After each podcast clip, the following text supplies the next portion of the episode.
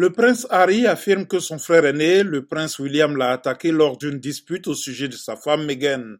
Il m'a attrapé par le collet et m'a fait tomber par terre. J'ai atterri sur la gamelle du chien qui s'est brisée sous mon dos. Il ajoute qu'il recherchait désespérément la compagnie de William après la mort de leur mère Diana, mais que son frère l'a renié lorsqu'il a commencé à fréquenter la même école supérieure, Eton College.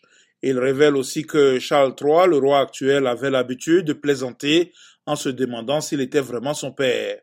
Les passages les plus émouvants du livre évoquent la mort de sa mère Diana et le long refus d'Harry de croire qu'elle était vraiment partie.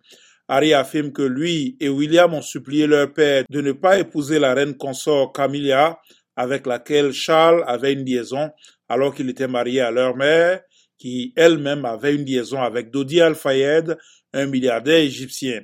Enfin, le prince reconnaît avoir consommé du cannabis régulièrement et de la cocaïne à plusieurs reprises lorsqu'il était adolescent, disant qu'il était prêt à essayer presque tout ce qui pouvait modifier l'ordre préétabli.